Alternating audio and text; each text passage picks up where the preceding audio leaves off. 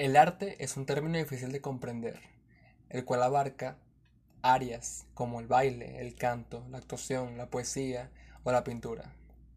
Aunque sea difícil de creer, el arte se remonta desde años atrás en la prehistoria.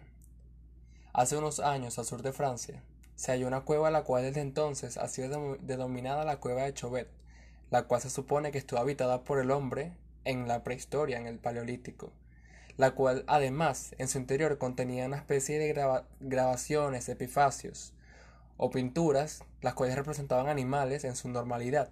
Pero ¿qué eran estas grabaciones o pinturas? ¿Eran arte u otra cosa?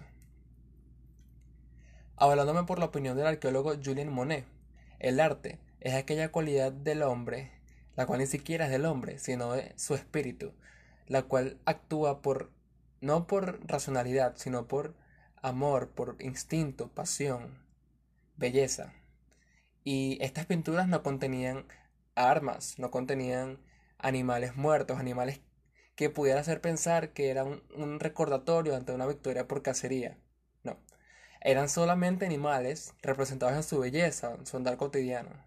De hecho, la lodita Dominique Baffy dijo que las pinturas generaban una vez dentro de la cueva generaban sensaciones, las cuales de alguna forma te hacían sentirte sumergido en ese ambiente prehistórico, rodeado de todos esos animales.